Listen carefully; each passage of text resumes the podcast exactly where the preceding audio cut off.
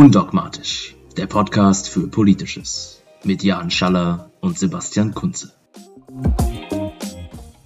Hallo und herzlich willkommen zu einer neuen Folge von Undogmatisch, dem Podcast. Und wir steigen heute direkt ein, ohne weiteres Geschwafel, in unsere Diskussion. Vorab aber natürlich erstmal ein Hallo Jan. Hallo Sebastian, schön dich wiederzuhören. Gleichfalls, das hat ja schon eine Weile äh, gedauert, dass wir uns wieder hören konnten. Wir sprechen heute über zwei Dinge und zwar einerseits über deinen Text, den du auf unserem Blog veröffentlicht hast, in dem es um ja, KünstlerInnen im weitesten Sinne und deren Werk geht und inwieweit die zusammenhängen oder auch nicht.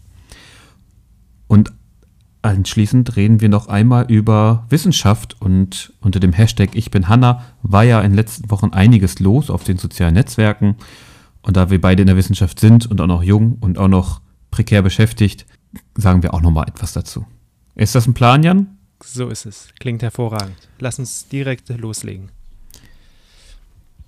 Dann lass uns auch direkt loslegen. Dein Text hat mich ja schon ein wenig getriggert, aber für alle, die es ihn nicht gelesen haben, müsstest du jetzt natürlich noch mal ganz kurz sagen, ähm, was dein Hauptanliegen war, beziehungsweise was dein Hauptargument ist, über das wir jetzt nämlich auch noch mal reden. Genau. Ähm, der Text heißt, äh, ja, wie heißt er eigentlich? Wieso man Künstlerin und Werk trennen sollte. Dankeschön. Ähm, genau, das ist eigentlich auch schon die ganze Prämisse von diesem Text. Äh, es geht nämlich darum, ob sozusagen das Werk äh, einer Person damit unbrauchbar ist, wenn diese Person sich als äh, ziemlich schrecklich herausstellt im sonstigen Leben.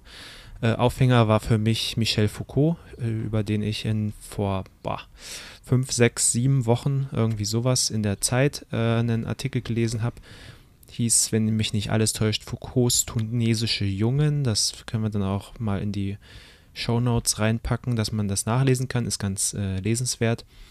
Und es ging da äh, darum, dass Foucault wohl in äh, ja, so Ende der 60er, Anfang der 70er ähm, gerne nach Tunesien gereist ist, dort wohl auch eine Gastprofessur oder sowas in der Art hatte ähm, und dann dort, äh, ja, die, äh, naja, es ist nicht ganz klar, ob es jetzt irgendwie Zehnjährige waren oder doch in Anführungsstrichen schon äh, 18-Jährige. Auf jeden Fall deu sich de mit deutlich äh, jüngeren, äh, möglicherweise auch Kindern, äh, ja, vergnügt hat, sich an ihnen vergangen hat. Ähm, Genau, und dann natürlich die Frage aufgekommen ist, kann man denn jetzt vor solchen Hintergründen, es werden noch ein paar andere sehr fragwürdige Verhaltensweisen von Foucault in dem Artikel aufgegriffen, äh, sein Umgang mit seiner äh, AIDS-Infektion zum Beispiel. Ähm, genau, aber es ging letztendlich darum, ob man denn Foucault jetzt noch lesen könne. Äh, und das ist ja nicht das erste Beispiel äh, in dieser Hinsicht. Da gab es ja schon einige Debatten. Kevin Spacey fällt mir da ein, ähm, der dann irgendwie aus dem Cast von, von House of Cards rausgestrichen wurde für die letzte Staffel oder die letzten zwei oder sowas, als es da Vor, äh, Vorwürfe gab. Und ja, viele weitere, muss ich ja jetzt nicht alles nochmal rekapitulieren. Ähm, aber die Grundfrage bleibt ja, kann ich ähm, ein Werk noch nutzen, kann ich es genießen, äh, kann ich mich daran erfreuen, wie auch immer, äh, wenn ich weiß, dass die Person, die es verfasst hat, eigentlich total furchtbar ist. Und ich habe argumentiert, ähm, oder ich fand die Antwort sehr unbefriedigend zu sagen, das muss dann weg, ähm, das muss in den Giftschrank und äh, ist eigentlich verbrannt. Ähm, und habe gesagt, naja, wir sollten es uns da vielleicht nicht so leicht machen. Erstens äh, wird es schwer, für so eine komplexe Gemengelage eine allumfassende Antwort zu finden, weshalb man eher auf den Einzelfall schauen sollte. Ähm, um es zu entscheiden, was, was mit dem jeweiligen Werk passiert.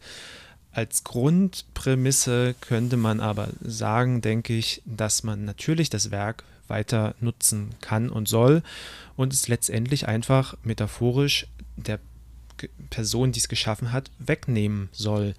Nämlich indem man eben einfach, also wenn ein Text in der Welt ist, ist er in der Welt.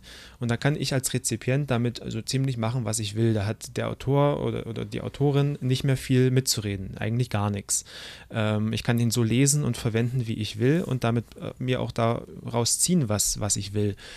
Und wenn man das ein bisschen weiter dreht, denke ich, kann man eigentlich auch in ähm, extremen Fällen ein Werk nehmen, wenn es nachgewiesenen Nutzen hat und es einfach als das behandeln, was es ist. Beispielsweise im Werk von, äh, im, im, Fall von Foucault irgendwie hochinteressante, wichtige politische Theorie. Ähm, ohne dann ständig auf den Personenkult um Foucault abzuheben. So erstmal die grobe Zusammenfassung vom Artikel. Sehr gut. Da haben sich ja mir gleich schon viele Möglichkeiten eigentlich auch eröffnet einzuhaken. Ich fange mal folgendermaßen an.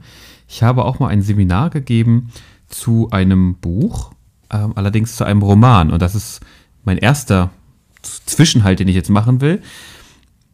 Ich würde, ich frage mich, sollte man nicht unterscheiden zwischen, sagen wir mal, fiktionalen Dingen und Wissenschaft oder Sachbüchern oder, sagen wir mal, Wissenschaft und Literatur. Ich glaube, da gibt es schon mal Unterschiede, denn die Literaturwissenschaften, zumindest in einigen Bereichen, trennt ja schon länger ähm, sehr stark Werk und Autor oder Autorin. Mhm. Ich hatte so eine Dis Diskussion, also Diskussion, die Studierende war empört darüber, dass ich irgendwie äh, überhaupt über den Autor spreche. So mehr oder weniger. Ein bisschen mhm. überspitzt natürlich. Aber dieser Autor, um den es ging, Arthur Schnitzler, war, war, hat ganz explizit gesagt, beispielsweise in diesem Buch habe ich alles, was ich zu sagen habe zu diesem Thema, verarbeitet und dargelegt. Und ich glaube, hier ist so eine Trennung schwierig.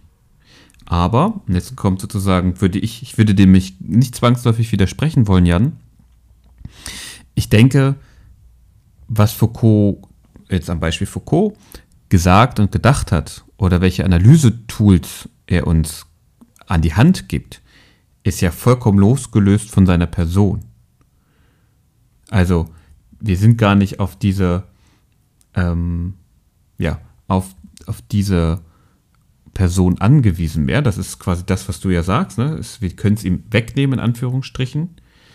Genau. Ich, man könnte natürlich sagen, es hat ihm nie gehört. Ansonsten, wenn man sich auf diese Person äh, bezieht, ist es halt auch oft einfach ein ad hominem Argument, also dass man ne, versucht irgendwie gegen diesen Werkzeugkasten, wie es Foucault selber be benannt hat, aber gegen eine Theorie oder eine Theorieart äh, und deren mhm. Erkenntnismöglichkeiten äh, vorzugehen anhand der Figur, die sie miterfunden hat. Aber du hast auch ein Beispiel gebracht wie Kevin Spacey. Da würde ich das anders sehen. Mhm. Ähm, weil. Oder noch extremer Harvey Weinstein. Ja. Das sind ja nicht, das sind keine toten Personen, mhm. sondern dass Spacey beispielsweise nicht mehr an dieser Sendung mitarbeiten durfte, hatte er anscheinend, wenn ich es richtig verstanden habe, ja auch äh, zum Ziel, andere vielleicht zu schützen, weil dieser Sachverhalt ja noch weniger als deutlich war. Ähnlich bei Weinstein. Und äh, also ich gucke auch noch Filme mit Kevin Spacey, weil ich glaube, das ist ein guter Schauspieler. Mhm. Ähm, aber ich kann total gut verstehen, dass man sagt, naja, jetzt wo wir diese Fakten haben, ist es vielleicht ähm, momentan angemessener, dass er nicht mehr in diesem, ne, in solchen Positionen arbeitet, wo er Macht ausüben kann und wo er eben wieder belästigen, vergewaltigen okay, oder was auch immer da im Raum steht. Ne? Mhm. Also da, da würde ich halt tatsächlich differenzieren wollen. Das ist, glaube ich, mein da Hauptpunkt. Würde ich, da würde ich total mitgehen. Das ist, glaube ich, auch ein wichtiger Punkt, den ich hab, äh, versucht habe, am Ende nochmal aufzugreifen vom Artikel, nämlich die, den Opferschutz, ähm, der dann natürlich irgendwie ganz weit vorne stehen muss. Und klar, wenn irgendwie die Leute noch in Amt und Würden sind, dann sollten sie das äh, natürlich nicht mehr sein. Das ist, das ist total äh, wichtig, glaube ich. Wenn natürlich sich die äh, irgendwelche Vorwürfe bestätigen. Ja? Ähm, aber wenn das sozusagen hinreichend geklärt ist, dann sollten sie auch nicht mehr aktiv mitwirken können.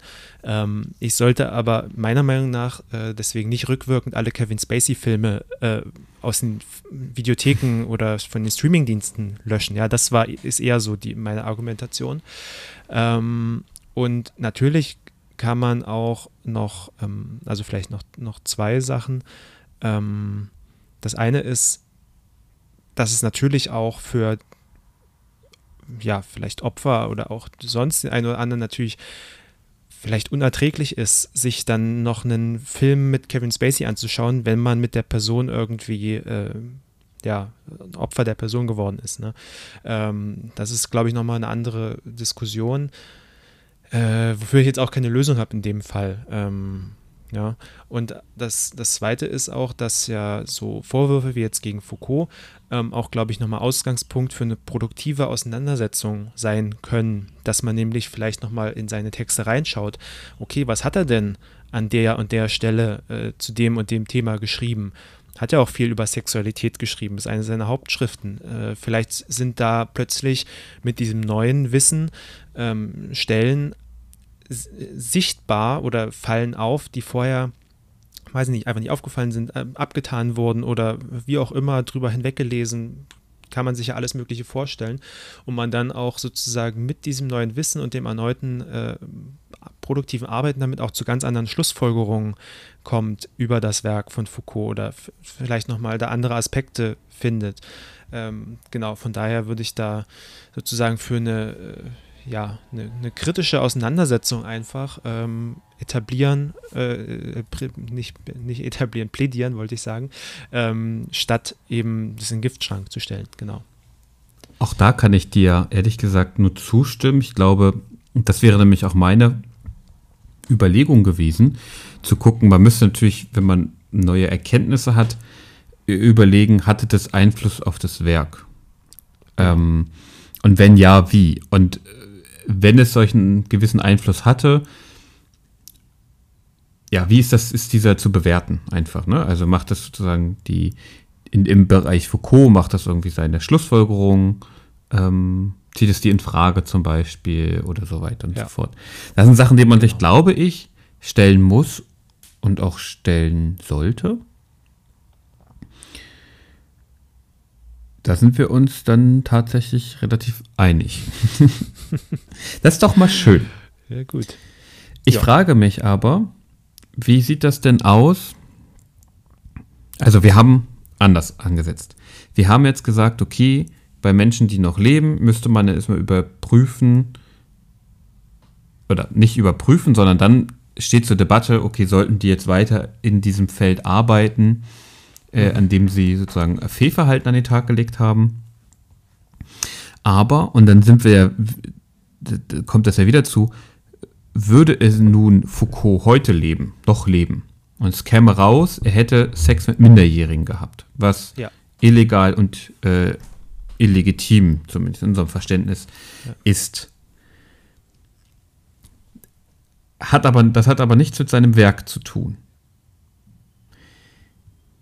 Inwieweit würde man denn nun sagen, okay, Foucault ist raus aufgrund seines äh, Fehlverhaltens, ja?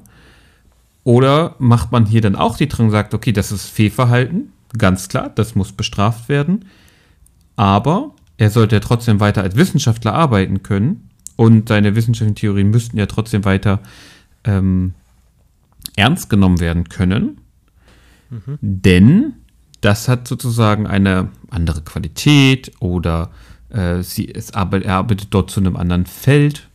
Also das ist natürlich noch eine Frage, die sich stellt und die stellt sich ja auch heute, wenn äh, mal wieder ein Fehlverhalten von Wissenschaftlerinnen ans Tageslicht kommt, denn das gibt es auch. Und da stellt sich ja die Frage, wie, also, und ich glaube, das ist der, also, der hm. Kern deines Dings, ja. wie werden verschiedene Sphären oder verschiedene mhm. ähm, ja, Dinge eines Menschen gewichtet. Ja, das ist, glaube ich, ein total spannender Punkt. Von daher danke, dass du das so äh, nochmal aufgeworfen hast. Ähm, ich da kommt vielleicht wieder zum Tragen, was ich am Anfang gesagt habe, nämlich, dass es eigentlich in meinen Augen unmöglich ist, generelle Leitlinien da aufzustellen, sondern es auf den tatsächlich die Bewertung im Einzelfall ankommt. Und in dem konkreten Fall dann würde ich sagen, auch auf die Schwere des nachgewiesenen Vergehens. Also wenn jetzt jemand ähm, plagiiert hat, meinetwegen, um mal was Minderschweres zu nehmen, dann äh, ist das vielleicht in der Wissenschaft ein bisschen fragwürdig, weil die Person dann ihren wissenschaftlichen Ruf ruiniert hat. Ähm, nehmen wir mal was Unverfängliches. Nehmen wir mal an, die Person ist bei Rot über die Ampel gefahren ähm, oder hat im Supermarkt geklaut. Ja, dann wird mich das nicht persönlich äh, daran hindern, irgendwie mit der Person irgendwie weiterhin zusammenzuarbeiten, die auf Konferenzen einzuladen oder zum Peer-Review-Verfahren zuzulassen. Äh, wenn aber ein so schwerer äh, ja, Verdacht im Raum steht oder vielleicht auch dann bewiesen ist, dann ist es ja immer noch eine, eine menschliche Frage, dass ich auch als, als Mensch sagen kann, nein, mit dieser, mit dieser Person kann ich nicht zusammenarbeiten auch, oder, oder auch nur irgendwas mit der zu tun haben wollen. Ähm, dann ist es, glaube ich, auch auf, ja, dann erledigt sich das, glaube ich, schon auf der Ebene so ein bisschen. Verstehst du, was ich meine? Ja, aber da würde ich mich natürlich fragen, also wo zieht wo ziehen wir als Gesellschaft dann, wo ist diese Grenze? Ne? Also was ja, ist dann noch okay? Ja. Ist dann irgendwie, ähm, ja, ist dann eine, eine, eine, Gewalttat, eine minderschwere Gewalttat mhm. dann noch okay für einen Wissenschaftler, wenn wir jetzt halt konkret bei unseren Fällen bleiben, und mhm. äh, eine sexuelle Belästigung nicht mehr? Oder ist es dasselbe? Oder, also es ist natürlich nicht dasselbe, aber also ich finde, das ist eine sehr schwierige Gewichtung, wenn man einmal damit so anfängt, nicht? Ähm, es gibt ja, bei Beamten ist das natürlich insofern klar geregelt, dass äh, gibt es eine Verurteilung mit einem bestimmten Mindestmaß, äh, dann werden die zum Beispiel äh, aus dem Beamtenverhältnis entlassen. So, das heißt, bei Professoren müsste das dann theoretisch eigentlich heißen, sie verlieren ihre Professur. Theoretisch. Mhm. Ich weiß nicht, kenne solche Fälle nicht. Ähm, ja. Ob das dann wirklich so, so passiert oder ob sie nur aus dem Beamtenverhältnis entlassen werden, aber weiterhin Professoren sind, I don't know.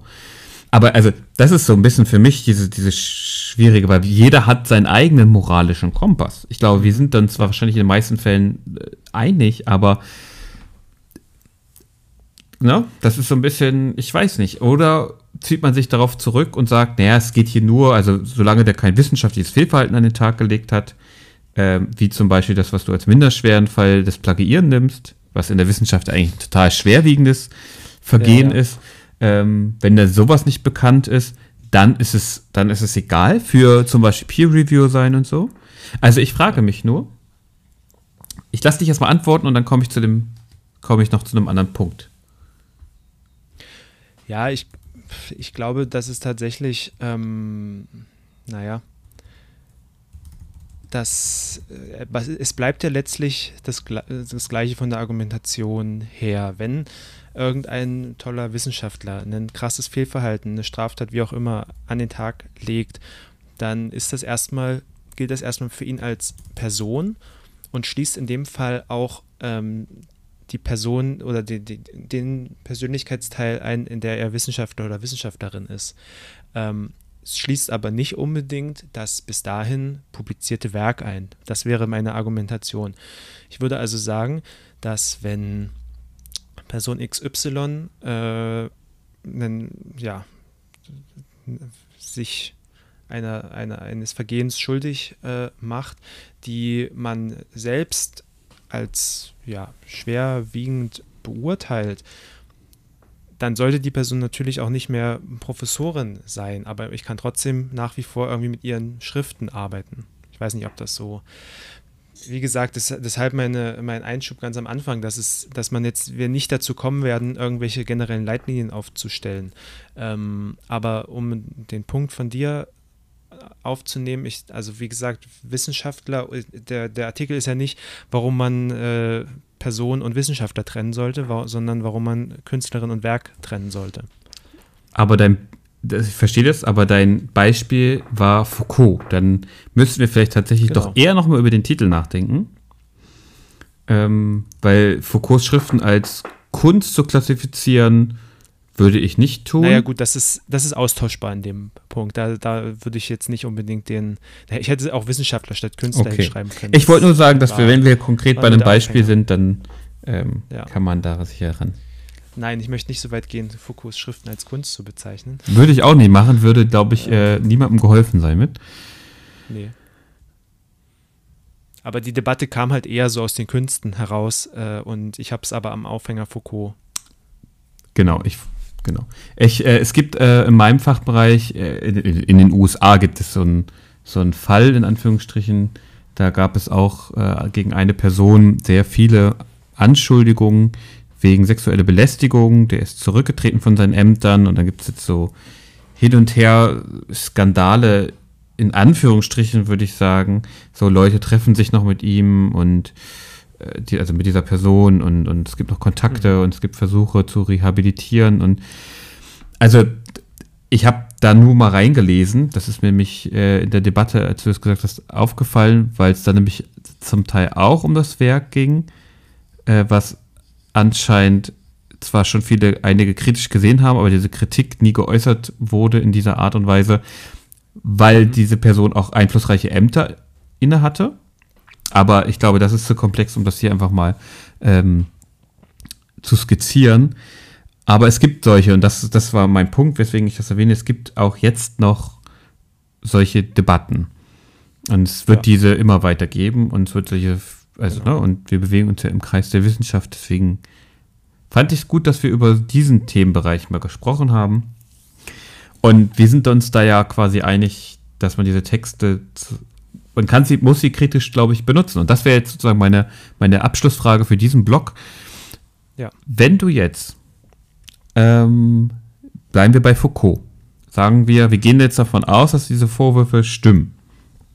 Wenn du jetzt Foucault in einer Arbeit benutzt und auch aus, ähm, ja, aus dem Buch zur Sexualität von ihm zum Beispiel dich da bedienst, äh, darüber das zitierst oder wie auch immer. Gehört diese neue Information zu Foucault nun zum Kontext dieser Texte, der auf jeden Fall erwähnt werden sollte? Oder nicht? Weil ich glaube, das ist nochmal eine wichtige Information ne? äh, oder eine wichtige Überlegung für uns in der Wissenschaft. Was gehört denn zum Kontext des Textes? Ja, und damit in mittelbar vielleicht auch zu dem, der es geschrieben hat. Ich glaube, dass es wiederum eine Fallentscheidung ist und ähm, ich in einem Text, wo ich Foucault vielleicht nur einer von vielen ist, den ich da zitiere oder ich mich auf in Teilen darauf berufe und so weiter, würde ich es eher nicht aufgreifen. Wenn es jetzt aber eine Arbeit ist, die sich explizit mit einer Foucault'schen Theorie beschäftigt, als Theorietest oder was auch immer, als äh, Theorieüberprüfung oder äh, keine Ahnung, was man sich da so vorstellen kann, oder ich vielleicht über äh, sogar eine Arbeit über Sexualität und Wahrheit schreibe, ähm, dann denke ich, muss man sich damit auseinandersetzen und das auch transparent machen. Ähm, genau, also ich würde es, würde es wieder mal, wie ich das oft und gerne tue, abstufen äh, und zur Fallentscheidung erklären. Ähm, genau, ich hoffe, dass das plausibel ist. Wie siehst du das?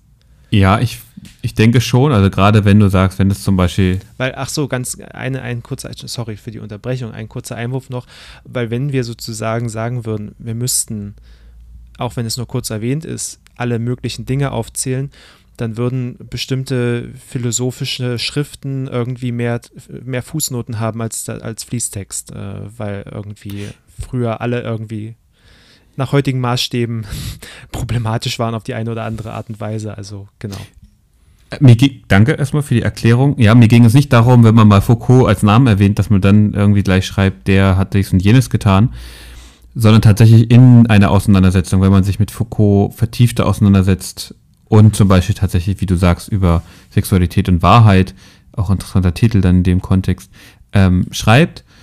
Je nach Kontext, ich würde da zum Beispiel dann eine Fußnote dazu machen ja, und auf diese, auf darauf hinweisen. Aber, und da sind wir auch wieder bei Wissenschaft, im Einzelfall abwägen und rational begründen können und dann aufschreiben. Apropos rational begründen. Mhm. Kannst du mir erklären, wie man rational diese Kettenbefristungen in der Wissenschaft begründen können?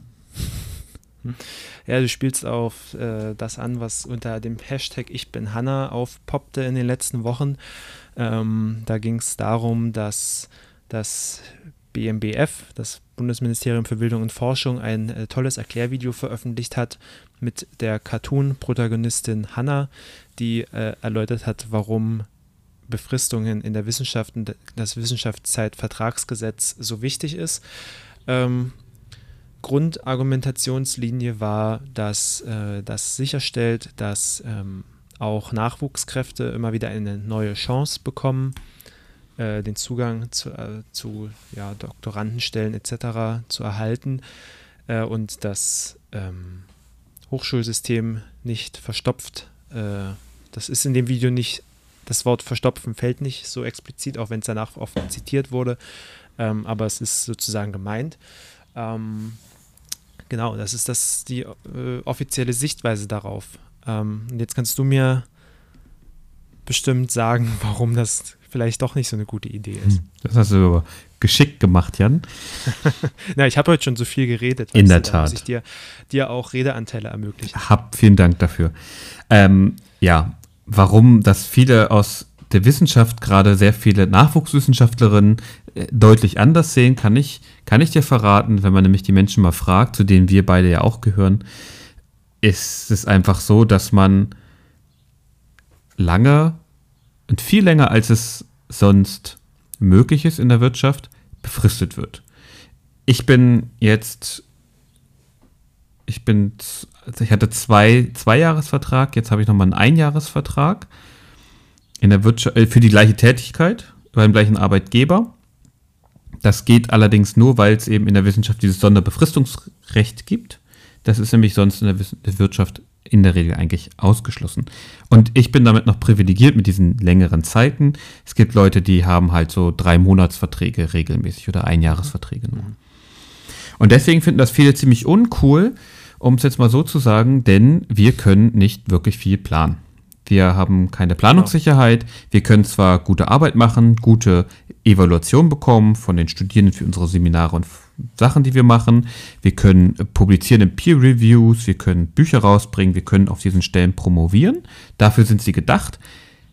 Ich gehe jetzt mal von den Dingen aus, die ich weiß. Geistessozialwissenschaften, sagen wir mal zwischen 50 und 65 Prozent. Das, sind der, das ist der Stellenumfang, um den, über den wir sprechen immer nur. Das ist vor der Promotion. Vor der Promotion, genau. Postdoc-Stellen sind dann oft für 100 Postdoc-Stellen sind in der gleichen Gehaltsstufe, aber dann eben als Ganztagsstellen äh, so, vor, so, so vor, vorgesehen. Als ob man nach dem Doktor äh, auf einmal doppelt so viel essen muss. Ähm, genau. Jetzt hast du mich ganz kurz rausgebracht, Jan. Entschuldigung. Auf jeden Fall, ähm, ja, genau ist diese Situation so, wie ich sie gerade beschrieben habe und man darf maximal bis zu sechs Jahren vor der Promotion äh, über diesen speziellen Paragraphen äh, des Wissenschaftszeitvertragsgesetzes angestellt sein. Und man könnte Leute länger anstellen, nämlich zum Beispiel unbefristet. Aber das sehen die Unis so nicht. Die Unis sagen, nee, wir dürfen doch gar nicht länger, was nicht, was nicht, was nicht der Fall ist. Und sie entledigen sich somit immer wieder Personal und sparen damit einfach äh, Personalkosten. Das heißt, wenn ich jetzt genau.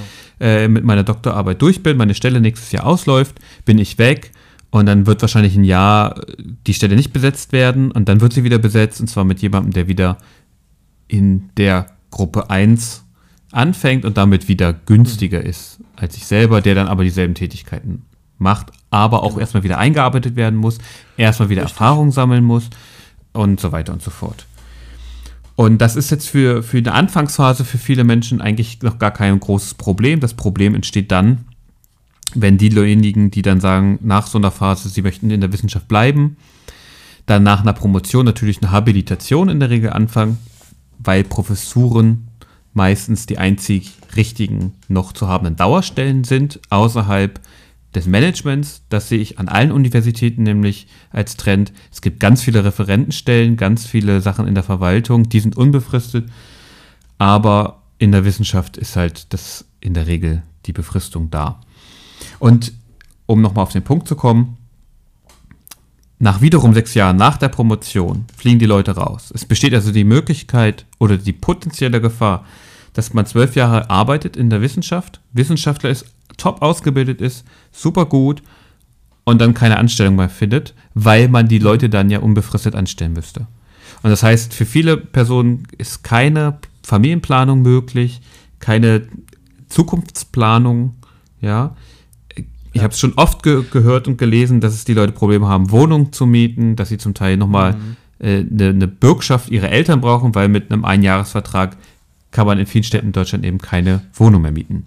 Und was, was auch noch als weiteren Unsicherheitsfaktor dazu kommt, ist ja der, das weit verbreitete Phänomen, dass Leute dann quer durch die Republik ziehen, äh, halt den Stellen hinterherziehen, ähm, weil es ja auch, ähm, naja, eine, oftmals eine, eine Hyperspezialisierung gibt, ist ja auch irgendwo logisch. Wenn man sich, wenn man zu einem Thema promoviert, dann kann das ja nur sehr speziell sein führt aber letztlich dazu, dass man halt dahin geht, wo die Stelle am besten passt, oder es viele zumindest so machen ähm, und dann eben in diesem Zeitraum auch zigmal umziehen oder extrem viel pendeln, ähm, was natürlich auch nicht gerade förderlich ist für eine Familienplanung oder anderweitige soziale Kontakte.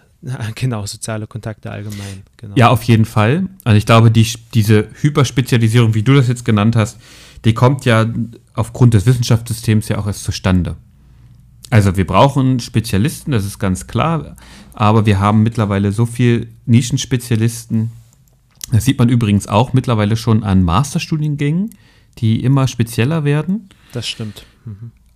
Das ist aber eine andere Diskussion. Was du aber sagst ja. mit den Umzügen und dem Pendel, das ist halt tatsächlich so. Also ich kenne, ich glaube, ich kenne niemanden, der an der Uni arbeitet, wo er oder sie studiert haben, beziehungsweise noch nicht dafür umgezogen sind. Also ich kenne jetzt einen, der ist gerade von, ja. äh, eigentlich kommt er aus Bayern, der ist gerade nach Bochum umgezogen. Ja, ich selber bin nicht umgezogen, aber ich pendel dafür.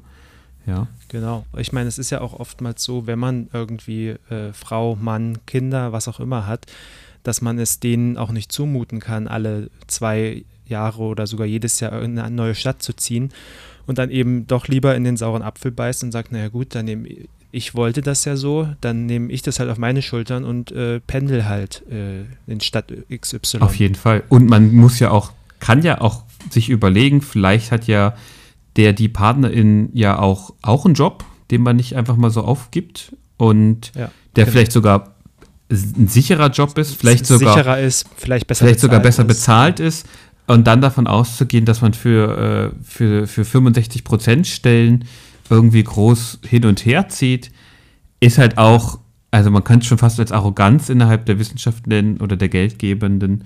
Ähm, das ist halt schon ziemlich verrückt.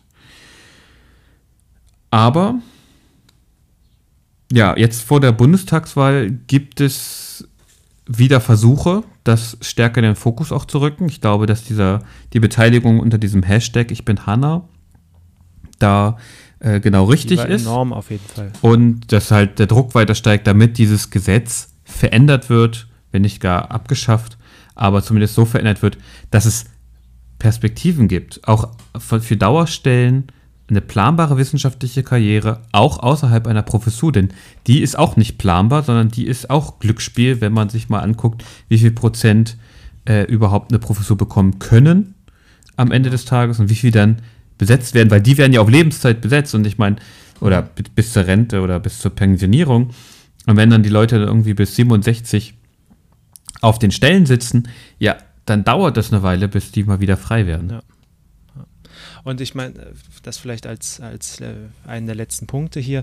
Äh, es geht auch überhaupt nicht darum zu sagen, dass jetzt alle irgendwie hier leistungsunabhängig äh, mit super bezahlten Stellen versorgt werden sollen. Das ist, glaube ich, auch so eine verbreitete, völlig bekloppte Sichtweise, ähm, weil diejenigen, die sich für eine wissenschaftliche Laufbahn äh, entscheiden, bringen schon in aller Regel so viel intrinsische Motivation mit äh, und sind irgendwie bereit, so viel Arbeit auch zu machen, auch unter fragwürdigen Bedingungen teilweise, ähm, dass, also hätte, man diese Motivation nicht, würde man sich, glaube ich, vieles auch überhaupt nicht antun, weil andere Arbeitnehmer äh, zeigen doch dann den Vogel, wenn sie von den Bedingungen erfahren, die man sich irgendwie äh, im wissenschaftlichen Nachwuchs antut, oftmals. Ja, und die vor allem äh, so gewollt sind. Also ich meine, ne, da spielen ja Unipolitik äh, und große Politik ja ineinander.